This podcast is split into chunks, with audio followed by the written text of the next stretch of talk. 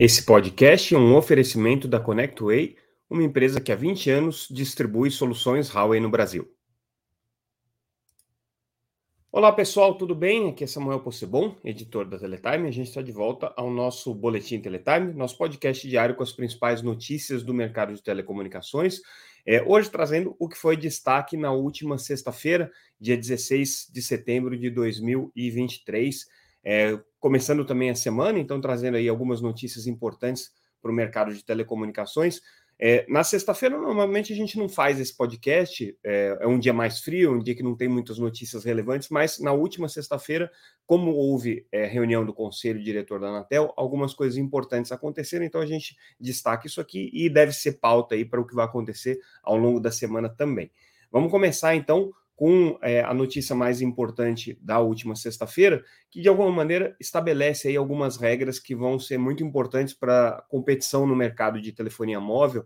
Lembrando que é, tudo isso está relacionado com a antiga compra da Oi Móvel, quando a operadora é, foi vendida para suas concorrentes, para TIM, para Claro e para Vivo, e a Anatel estabeleceu naquele momento uma série de contrapartidas, uma série de obrigações impostas às três operadoras que compravam o imóvel, para tentar, de alguma maneira, minimizar os impactos competitivos daquela operação e garantir que houvesse aí um mínimo de é, tratamento é, isonômico e dando também é, privilégio para as operadoras entrantes, para as operadoras que estavam entrando no mercado naquela ocasião. Então, os remédios foram estabelecidos, entre eles, um dos remédios muito importantes que foram colocados era a obrigação de roaming. É, por parte das operadoras TIM, Claro e Vivo, ou seja, elas precisariam receber os clientes das operadoras entrantes no, na, na, condição de home, que é quando você não está operando na sua própria rede, mas você usa a rede do seu concorrente. É, e aí, é, essas condições de home seriam estabelecidas por uma ORPA ou por uma oferta pública é, de oferta no atacado, é, que deveria ser homologada pela Anatel. Só que houve muita polêmica com relação a isso, porque o que as operadoras entrantes argumentavam é que a regra que foi colocada pela Anatel estimulava, é, perdão, o que as operadoras é, é, de, de, porte nacional, a TIM, a Claro e a Vivo, argumentavam, é, é, que as regras que foram estabelecidas pela Anatel estimulavam as operadoras entrantes a não ter que construir rede, ou seja, elas entrariam, mas ficariam penduradas na rede das operadoras nacionais, né, sem ter é, necessariamente a, o esforço de construir novas redes. Então, é, houve uma série de disputas na justiça, as operadoras é, nacionais foram para a justiça questionar essa questão, depois trouxeram isso para um recurso especial é, levado ao presidente da Anatel, que acolheu o recurso delas e entendeu que essa, essa obrigação de, é, é, é, de roaming é, dentro da área das operadoras entrantes não era razoável é, do, da forma como estava colocado e obrigou então que houvesse é, a possibilidade de celebrar acordo de exclusividade, ou seja, as operadoras é, entrantes seriam obrigadas a fazer um acordo de home com uma só das operadoras nacionais e assim teriam uma rede no mínimo, né, equivalente a essa operadora nacional e não a todas elas combinadas. Enfim, é uma questão técnica bem complicada e aí a Anatel tomou uma decisão é, na última sexta-feira com relação a esse caso. O que, que a Anatel estabeleceu né, nesse, nesse, seu, nesse seu julgamento da sexta-feira? Qual foi a decisão final? É, as operadoras que compraram a, a o imóvel, a TIM, a Claro e a Vivo, agora vão ser obrigadas a comercializar home para as pequenas provedoras, né, para, os pequenos entrantes, nas suas próprias áreas é, é, de atuação. Então, vamos supor, a BrisaNet, que tem uma atuação é, ali na área do, da região Nordeste, tá? Ela vai ter o direito de contratar home dentro da área que ela ganhou das operadoras TIM, Claro e Vivo. Mas até 2030, essas operadoras aqui vão poder estabelecer uma cláusula de exclusividade, ou seja, se a BrisaNet quiser contratar uma rede para operar dentro da sua própria área, ela vai ter que escolher entre TIM, entre a Claro ou entre a Vivo, não vai poder fazer uma combinação entre as três. Mesma coisa vale para a Liga Telecom, mesma coisa vale para Cloud to You, mesma coisa vale para Algar, né? Qualquer operador entrante é, vai ter o direito de contratar o home dentro da sua própria área, é, junto a TIM, a Claro e a Vivo, mas a TIM, a Claro e a Vivo vão poder é, oferecer é, uma condição de exclusividade ali, exigir uma condição de exclusividade, ou seja, você pode prestar, mas você vai ficar só na minha rede. Por que, que a Anatel fez isso? Porque ela não quer justamente estimular que as operadoras entrantes é, tenham uma condição de rede muito melhor do que as nacionais, porque podem escolher né, a, a rede que elas quiserem, ao mesmo tempo estimulando ela a construir a sua própria rede. Já nas áreas é, em que as operadoras entrantes não têm obrigação de cobertura, né, não faz parte da, da, da, da autorização delas é, a cobertura, que são as outras cidades todas fora dessa área, é, não pode haver exigência de cláusulas de exclusividade, exceto para a rede 5G standalone. Ou seja, como objeto do contrato de licitação foi é, a rede 5G standalone, a obrigação principal foi a rede 5G standalone. O que a Anatel entendeu é que fora das áreas de cobertura das operadoras entrantes, elas podem ter, vão ter acesso ao home, podem ter é, esse home em qualquer operadora, mas não na tecnologia 5G standalone. Aqui a Anatel quer que as operadoras entrantes construam a sua própria rede ou, né, é, se for o caso, é, é, utilizem a rede de uma das operadoras nacionais que elas vão ter que escolher, que vai ter uma cláusula de exclusividade. Então, essa foi, esse foi o racional colocado aqui pela Anatel. Foi um ajuste em relação às regras e às contrapartidas é, originais exigidas das operadoras compradoras da Imóvel, é, e ficou uma decisão no meio do caminho. Não é tanto aquilo que a Anatel havia decidido no primeiro momento, que era permitir o home irrestrito em qualquer uma das operadoras, nem aquilo que ficou na cautelar naquela ocasião, que era a possibilidade de exigência de exclusividade em qualquer situação. Né? Então, a Anatel adotou aí uma solução meio conciliadora, é, ajustando os interesses das operadoras entrantes e os interesses das operadoras nacionais. Essa foi uma, uma, uma, é, uma decisão aqui que custou para a Anatel algum tempo de reflexão, muito diálogo, é uma decisão difícil para a Anatel é, chegar no, no, modelo consensual, mas aparentemente deu tudo certo. Inclusive, a reunião do conselho foi muito pacífica com relação a esse ponto aqui. É, uma outra decisão é, anunciada, na verdade, não tomada pela Anatel na última, na última é, reunião do Conselho, foi com relação ao caso Init Vivo. A gente já tinha meio que antecipado que isso iria acontecer. O conselheiro Vicente Aquino, que está com o pedido é, de vistas do caso Init Vivo, pediu mais 120 dias né, para esse para trazer o caso para julgamento. É o protocolar, tá? Não quer dizer que ele vai levar 120 dias. É como esse é o prazo máximo, normalmente os conselheiros pedem o prazo máximo, né? É, e podem eventualmente trazer isso antes do período é, previsto. Mas aí diminui a pressão sobre ele, né? E ele tem tempo aí para fazer a sua análise.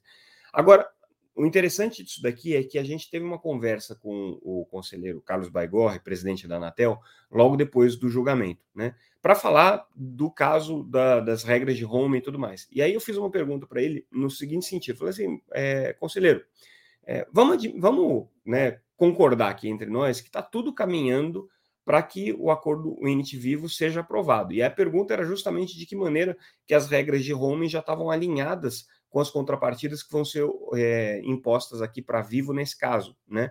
Porque tem algumas similaridades, né? No caso é, especificamente das operadoras. Aliás, eu falei uma coisa errada, tá? Eu tinha dito que aquelas obrigações de roaming aqui vale, valeriam até 2030 para as operadoras nacionais. Não, valem até 2026. No caso da Vivo, é que vai valer até 2030, no caso de, do acordo Unity Vivo ser aprovado. E esse, esse é justamente o ponto em comum aqui entre as duas pautas, né? E ele admitiu para mim, falou: não, é verdade, tudo indica que o acordo Unity Vivo vai ser aprovado com remédios, com contrapartidas, e a discussão é justamente sobre quais remédios que vão ser impostos aqui para o caso da Unity para Vivo.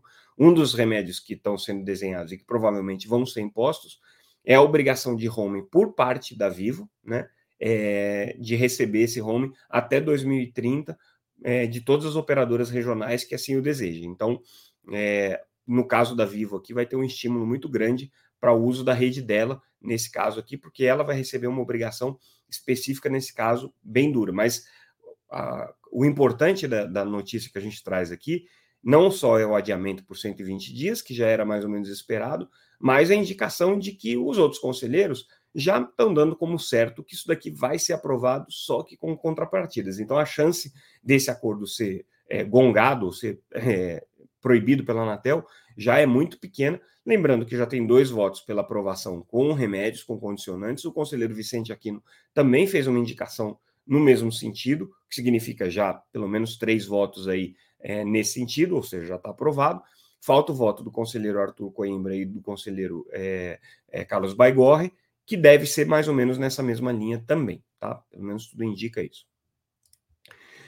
Também outro adiamento importante aqui e um regulamento bastante esperado por parte é, do conselheiro Vicente Aquino foi do Regulamento Geral de é, Direitos do Consumidor, o chamado RGC, um regulamento que há muitos anos está sendo discutido pela Anatel, e aí o conselheiro Vicente Aquino pediu é, um pouco mais de prazo, mandou é, que a área técnica fizesse mais algumas alterações na proposta.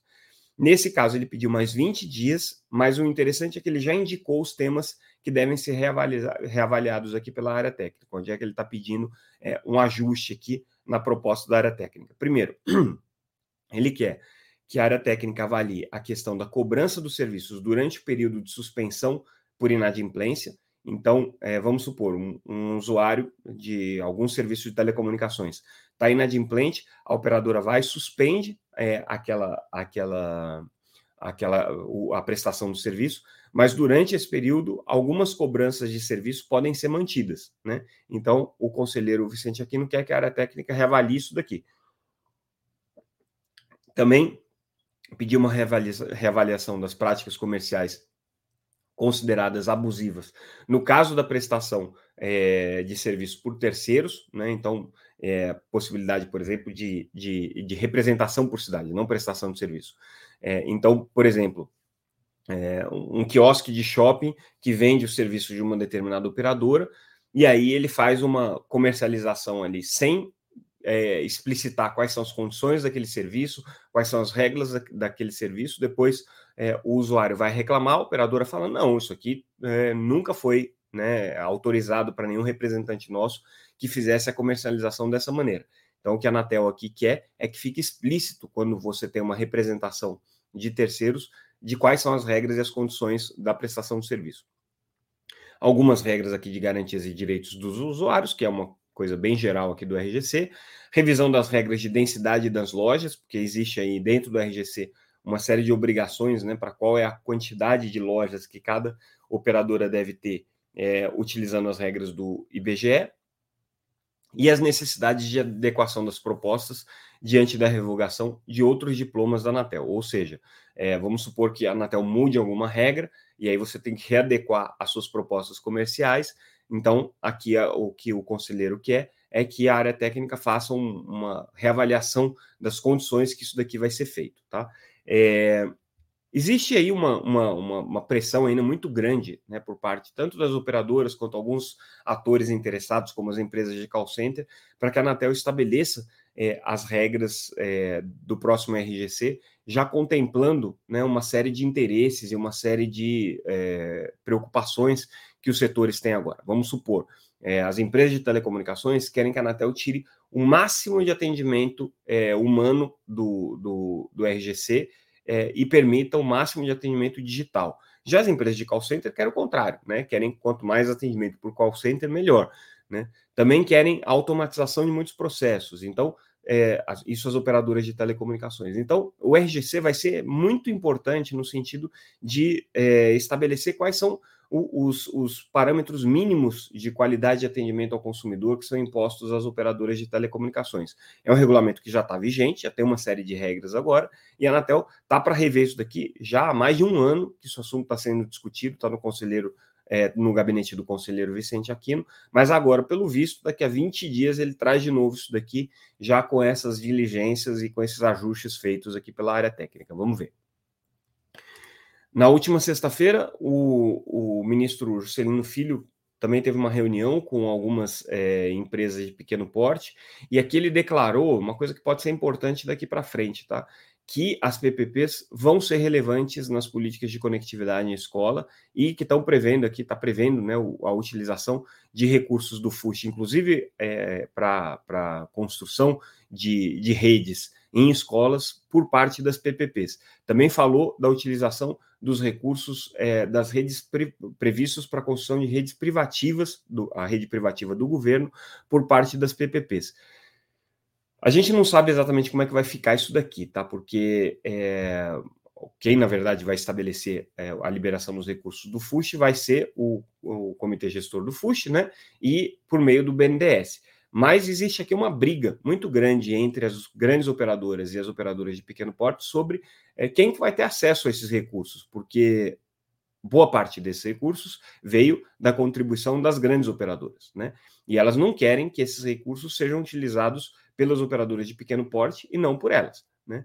É, mas tudo indica que o Ministério e o, o a Anatel vão trabalhar no sentido de liberar esses recursos para que eles sejam utilizados também por PPPs. A novidade é o que ele está falando aqui das redes privativas do governo, tá? é, se a construção dessa rede privativa pudesse ser feita por PPP com os recursos que, inclusive, foram arrecadados aqui no leilão de 5G, vai ser é, uma, um golpe duro aí para as grandes operadoras, para as operadoras nacionais. A gente tem que ver se a, se a Anatel vai seguir esse caminho mesmo, tá? Porque é, a construção dessa rede privativa é uma, é uma, uma obrigação que foi colocada para as operadoras nacionais, para as operadoras que compraram espectro para o 5G, é, e elas estão na expectativa de que o, o, a construção dessa rede se dê através da infraestrutura delas, né? E não é, através, através é, de pequenos provedores.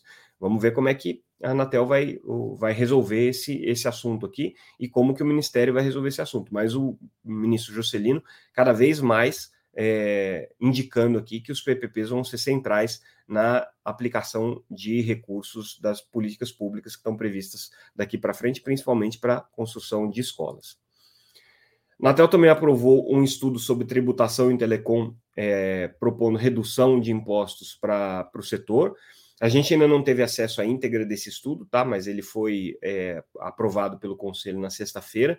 Ele vai ser encaminhado para o Ministério da Fazenda e para o Ministério das Comunicações. Ao longo do dia, a gente vai fazer uma análise dos, é, das principais sugestões e a gente deve trazer novidades aí nessa na, no nosso boletim de amanhã, na terça-feira, a gente deve trazer um pouco mais de informação sobre esse estudo, mas fica aqui o registro da aprovação dele.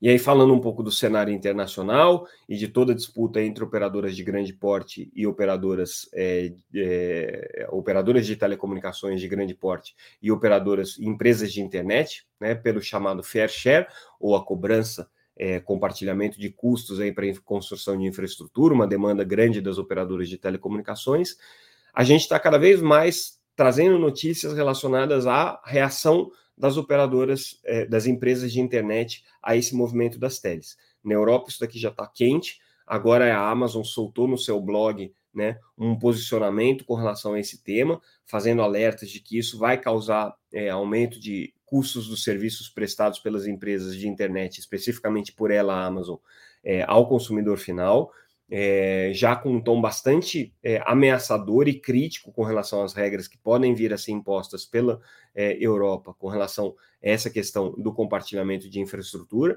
Semana passada a gente viu esse debate aqui no Brasil também de maneira bastante intensa é, durante o painel Telebrasil. Na próxima semana isso daqui deve voltar à agenda também, é, porque a gente vai ter, nas próximas semanas, né, a gente vai ter a FutureCon, outros eventos que vão reunir aí a comunidade de telecomunicações, o assunto deve voltar à pauta. E uma outra novidade, além desse posicionamento aqui da Amazon na Europa, é o Google anunciando com a NEC é, mais um, uma etapa na sua, na sua estratégia de construção de infraestrutura de cabos submarinos. O Google é um dos grandes construtores hoje e operadores de cabos submarinos, e é, o que eles anunciaram foi o uso de uma tecnologia é, chamada é, multicore é, com, a, com, a, com a NEC, é, e essa tecnologia permite aumentar a capacidade da, das redes submarinas sem a necessidade de você ter que ampliar a quantidade de fibras passadas dentro desse cabo, né? Então, com essa, com essa fibra multicore aqui que eles estão é, estabelecendo, é, e com essa tecnologia que eles estão utilizando, eles conseguem aumentar de maneira bastante significativa é, a capacidade das suas redes, sem ter que ampliar é, necessariamente a quantidade de fibras ali. É, mais um passo na estratégia do Google de se reforçar né, como um operador de redes submarinas, que para eles é vital, né, uma vez que todos os é, data centers e os é, centros de operação estão distribuídos em vários países do mundo e esse, esse tráfego tem que circular né, entre os continentes e por isso a rede submarina é tão importante assim é, para a operação do Google. Tanto que eles têm redes construídas, têm redes construídas aqui no Brasil, inclusive, é, assim como outros operadores de, de internet, como outras empresas de internet, que têm investido pesadamente em data centers e em redes de transporte por cabo submarino.